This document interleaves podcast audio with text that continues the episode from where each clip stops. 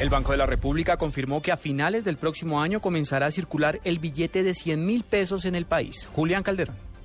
La decisión de emitir un billete con nueva denominación es una decisión ya tomada, aseguró el gerente del Banco de la República, José Darío Uribe. El nuevo billete saldría a circulación entre finales de 2015 y principios de 2016. La nueva denominación, dadas las condiciones de hoy, es un billete de 100 mil pesos.